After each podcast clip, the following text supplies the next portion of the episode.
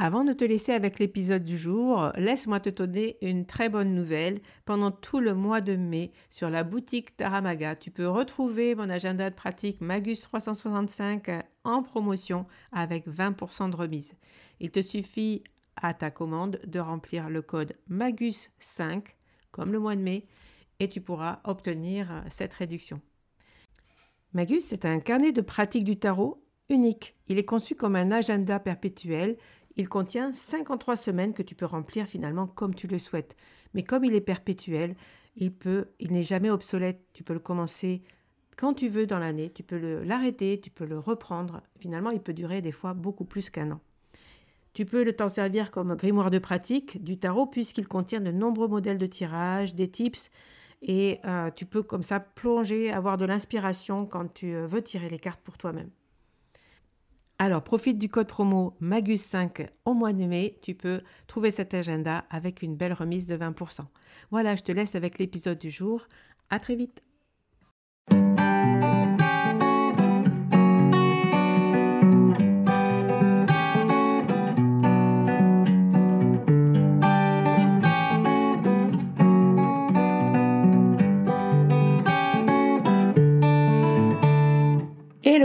Bienvenue sur le podcast Magicien, un podcast qui va parler tarot, mais aussi d'entrepreneuriat, de liberté et de comment oser prendre sa place. Je m'appelle Fabienne Larnicole, je suis formatrice et coach. J'utilise le tarot comme outil de compréhension de soi et de communication avec l'invisible. Je le transmets à travers mes accompagnements et mes formations. Sur tous ces sujets, je te dévoilerai les coulisses de mon métier et comment le tarot m'a aidé à avancer dans ma vie et à libérer mon potentiel. J'espère que tu pourras y trouver des clés pour vivre ce qui t'inspire. Chaque semaine, seul ou avec mes invités, nous allons explorer ensemble les enseignements du magicien. Alors si tu es prêt ou prête à me suivre, installe-toi et c'est parti pour l'épisode du jour. Hello, bonjour à tous, j'espère que vous allez bien. Aujourd'hui, on se retrouve sur un nouvel épisode du Magicien. On va parler euh, tarot et on va parler cartes de cours, les personnages. Vous savez, ces cartes qui nous posent toujours problème euh, quand on apprend le tarot, c'est toujours compliqué de, les, appréhender. Je vais faire le tour avec vous de la question pourquoi, à mon sens, c'est toujours ces cartes-là qui posent problème euh, pour retenir ce qu'elles veulent dire et comment les interpréter? Et vous donner quelques conseils justement pour, euh, pour que vous puissiez mieux les appréhender. Quand je fais ma formation, c'est souvent sur ces cartes-là qu'il faut vraiment insister, revenir. Et j'ai cherché, euh, depuis maintenant 2020 que je, je transmets le tarot, j'ai cherché justement une méthode, une manière, des exercices pour que euh, mes élèves puissent apprendre et être à l'aise justement avec ces cartes et ces personnages de la cour. Mais avant de passer à l'épisode, je voulais vous rappeler que vendredi prochain va ouvrir les portes de la formation tarot. Les inscriptions seront ouvertes le vendredi 25 août. Cette année, il y aura 16 places et je ne prends qu'une seule cohorte sur 6 mois. Si cela vous intéresse, si vous voulez apprendre le tarot Rider-Waite-Smith avec moi, euh, sur un programme complet avec euh, des, lives de pratique. Bref, tout sera expliqué dans euh, la page de, description de la formation. Mais si vous êtes intéressé déjà pour avoir les informations, inscrivez-vous à la liste d'attente qui sera en description de cet épisode. Voilà. Et ensuite, je vous donnerai toutes les infos nécessaires pour vous inscrire le moment voulu. Je sais que pas mal de personnes attendent euh, l'ouverture et, la date exacte où vous pourriez vous inscrire. Euh, voilà, les, inscriptions seront ouvertes à peu près jusqu'au Tarot Festival, peut-être un peu après, ou alors un peu avant si, euh, si les 16 places sont, sont prises rapidement. Ce qui va changer par rapport à d'habitude, c'est que j'ouvre une formation sur 6 à 7 mois qui se terminera fin mars, début avril. Il y aura beaucoup plus de pratiques que lors des précédentes puisque je ne prends qu'une cohorte. On part sur six mois avec 10 lives de pratique pour pouvoir vous accompagner euh, plus loin, si vous voulez, dans votre pratique, notamment dans la pratique de la consultation, et aussi avoir plus de feedback par rapport à comment vous tirez les cartes, comment vous, vous interprétez votre position aussi euh, de tarologue. Bref, je voulais rajouter euh, tout ça dans la formation, et ces choses faites. Donc voilà, je vous en reparlerai de toute façon, mais euh, aujourd'hui, je voulais vous parler du coup des cartes de cours et c'est parti pour cet épisode. Alors dans une première partie, je voulais euh, revenir sur la question pourquoi c'est un problème en fait de, retenir ces cartes? Pourquoi c'est toujours là? Euh, que mes élèves ben, ont des petits soucis d'apprentissage. Peut-être que ça a été le cas pour toi aussi. Dans avec mon expérience, je pense que c'est un problème parce qu'elles ont un peu une existence autonome dans le tarot. Euh, je m'explique, dans le tarot, il y a donc les arcades majeures, comme tu le sais, et puis ensuite les arcades mineures. Dans les arcades mineures, on a quatre séries. Dans ces séries, on a une partie numérique qu'on comprend bien parce qu'il y a justement l'appui des numéros et des chiffres et un peu de la numérologie qui peut nous aider à comprendre euh, justement euh, la, on l'a vu hein, dans les épisodes sur les éléments, euh, à comprendre un petit peu la progression dans les chiffres et donc l'intensité qui monte entre l'As et le 10. Donc ça, on peut arriver à avoir une image et une compréhension quand on tire un 10, ben on sait que c'est plus que quand on tire un 2 ou un 3. Et on peut aller vers plus d'intensité par rapport euh, à l'élément dans lequel on se trouve. Par contre, après ça, après le 10, on tombe, on retombe dans quelque chose qui débute en fait avec le valet voyez? On a terminé un cycle et pof, après on a un valet. Et qu'est-ce que vient faire ce valet? Je pense que c'est souvent les valets qui posent le plus de problèmes parce qu'ils viennent un peu comme un cheveu sur la soupe, là, après le 10, dans notre montée euh, numérique. Euh, et, du coup, on ne sait plus du tout où on en est. Et puis, comme le valet euh, redémarre quelque chose, eh bien, on, on a tendance peut-être à pas savoir comment faire la différence entre un valet et l'as. Donc ça, je pense que c'est vraiment euh, un premier point qui fait que c'est plus compliqué, parce qu'en fait, ils ont une existence autonome. Donc il faut voir les mineurs avec une partie numérique, on voit les numériques d'un côté, et on va voir les personnages de la cour d'un autre. Dans ma formation, je vois vraiment la différence entre les deux parties, et on voit les personnages de la cour à part en une leçon. La deuxième difficulté, à mon sens, c'est aussi parce que ce sont des personnages. Il y a beaucoup de personnages. Enfin, ce sont des personnages hein, qui s'incarnent dans, dans les personnages de la cour, puisque c'est bien leur nom.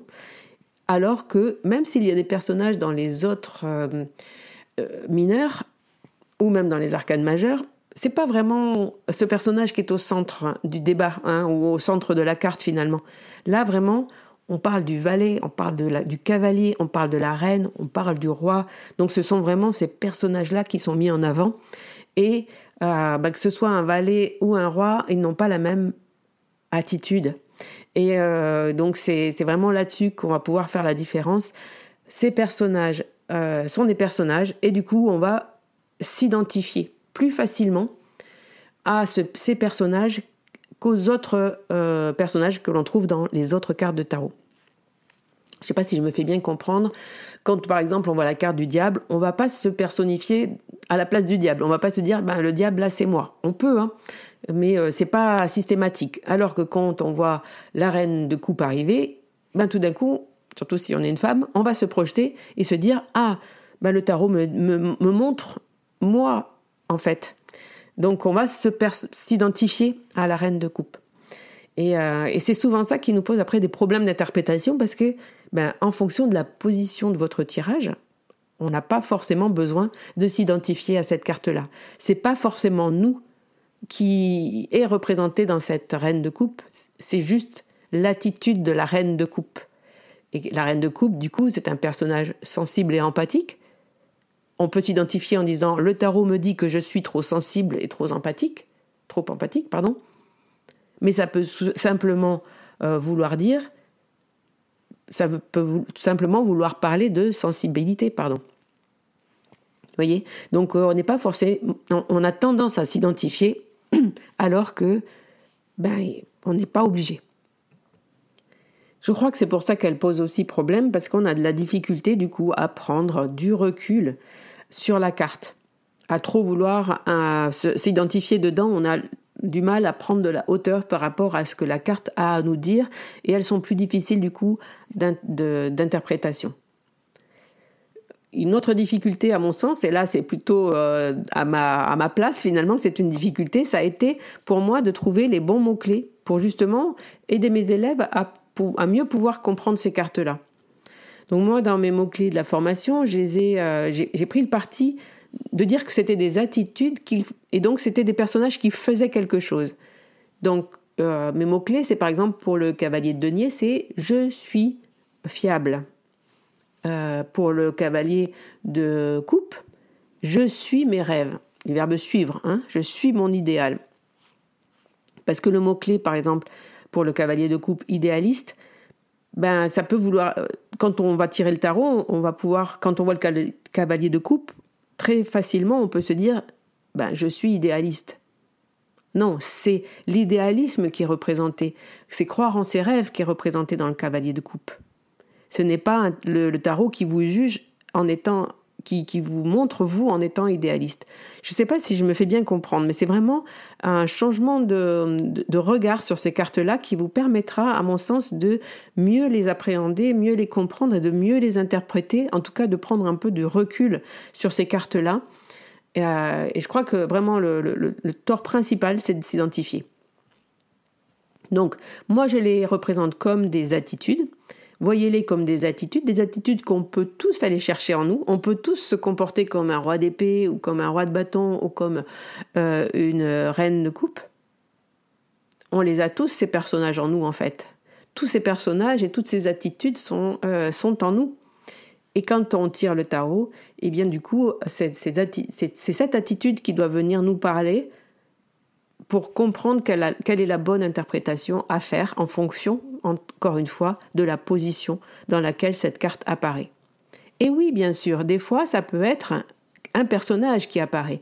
Et bien sûr, quand euh, vous voyez une reine ou un roi ou un cavalier ou un valet apparaître, ça peut vous parler de quelqu'un de votre entourage. Ça peut vous parler de vous-même. Bien sûr, il ne faut pas non plus complètement jeter au panier, disons, le fait de s'identifier à ces cartes. Mais il faut faire attention de ne pas toujours s'identifier. Il faut regarder vraiment si ça a du sens de s'identifier ou si ça en a que très peu. Et auquel cas, ben, il faut prendre un peu de recul et regarder plutôt l'attitude que cette carte nous indique. Voilà, euh, donc je sais aussi que les valets, les, valets sont des cartes qui posent beaucoup de problèmes. Pourquoi? Parce que comme je l'ai dit euh, en début d'épisode, les valets sont comme les as et représentent le début de quelque chose. Mais si on les voit comme des attitudes, attention, là c'est une potentialité, là c'est quelque chose qui n'existe pas encore et que l'on vous donne en potentiel. Hein, L'univers vous tend quelque chose dans l'élément dans lequel l'as sort. C'est comme un joker à l'as, c'est quelque chose qui, arrive là. Euh, pensez au, jeu de poker. Hein, les quatre as, c'est vraiment euh, le truc euh, qui, nous permet de gagner à tous les coups. Donc euh, là, c'est un cadeau, c'est le joker, c'est euh, la potentialité dans le domaine.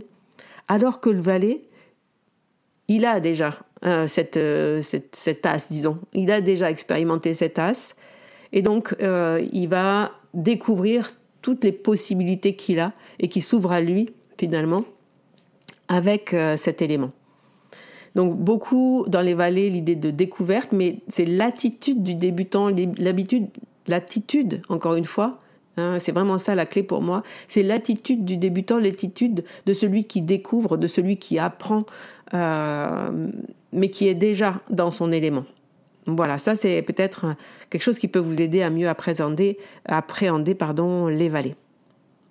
Alors pour résumer, si je vous donne des conseils d'apprentissage pour les cartes de cours, euh, le principal pour moi, ça serait ne pas trop se projeter dans la carte, ne pas trop s'identifier et se laisser le droit aussi, des fois, de, représenter des personnages avec ces cartes de cours.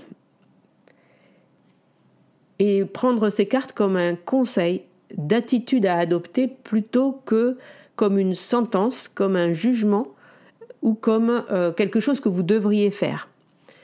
Ça, ça rejoint un petit peu toute euh, la problématique de, toute personne qui commence à tirer les cartes parce que c'est dans notre façon d'être et dans nos apprentissages quand on quand le tarot quand on retourne les cartes on a l'impression ou vous avez l'impression on a tous on est tous passés par là que le tarot porte un jugement sur nous-mêmes euh, nous observe et nous dit tu fais pas ci tu fais pas ça tu n'es pas assis comme ci ou pas assez comme ça ou tu es trop comme ci ou trop comme ça Voilà. Euh, je suis sûre que vous l'avez vécu et observez-vous en train d'interpréter vos tirages, vous allez voir que c'est très souvent le cas. Toute l'astuce est de euh, repérer justement ces moments où vous vous jugez, où vous permettez au tarot de vous juger, mais c'est vous-même qui vous auto-jugez en fait. Et voyez ces cartes comme un conseil. Si un tirage de cartes ne vous rend pas service, alors ça vaut pas la peine de tirer les cartes. Donc, voyez ces cartes de cours comme un conseil d'une attitude à adopter ou d'une attitude à, gérer, peut-être, euh, pour pouvoir euh, ben, interpréter votre jeu de façon euh, beaucoup plus fluide, limpide, et que ces cartes de cours ne soient plus un problème d'apprentissage. Un petit exercice que je voulais partager avec vous pour conclure cet épisode, un petit exercice, ça serait ben, justement de vous amuser avec ces cartes de cours, de ne prendre que ces cartes-là dans votre jeu et de vous amuser à faire quelques petits tirages euh, simples, des tirages à trois cartes, des tirages à deux cartes, ou simplement ben, engager les cartes la carte du jour avec simplement les épisodes, euh, pardon, simplement les cartes de cours. Donc vous prenez ces cartes-là, vous tirez une carte par jour et vous venez écrire dessus euh, sur l'attitude qu'elle vous renvoie, sur qu'est-ce que ça peut, de quoi, de quoi elle vous parle, comment vous pourriez euh, raisonner avec cette attitude dans vos, dans vos journées euh, ou par rapport à ce que vous, vous vivez en ce moment.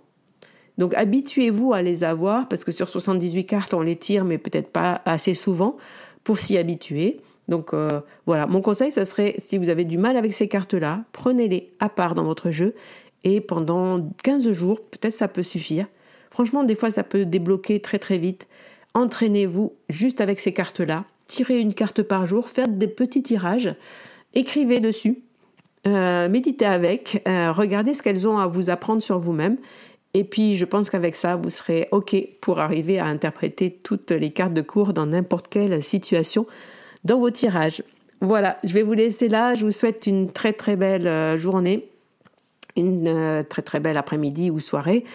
Bref, euh, on se retrouve vendredi prochain. D'ici là, n'oubliez pas, si vous la, formation tarot vous intéresse cette année, euh, bah, de vous inscrire à la liste d'attente qui est dans la description de cet épisode. Et on se retrouve vendredi prochain pour un nouvel épisode. Et lundi, avec une super interview, je vous conseille de ne pas la manquer, avec Sonia, euh, une des élèves de l'année dernière, qui a déclenché une nouvelle façon de tirer les cartes pour elle. Franchement, un épisode pépite, ne manquez pas euh, l'épisode de lundi et l'interview de Sonia. Je vous embrasse, je vous dis à très vite. Bye bye. Voilà la fin de cet épisode. Merci de l'avoir écouté. N'oublie pas de t'abonner pour ne pas manquer les prochains. Soutiens le magicien en laissant un avis ou un commentaire sur ta plateforme préférée, Spotify ou Apple Podcast. De mon côté, il me reste à te souhaiter une excellente suite de l'aventure tu sois. On se retrouve très vite pour un prochain épisode. Bye bye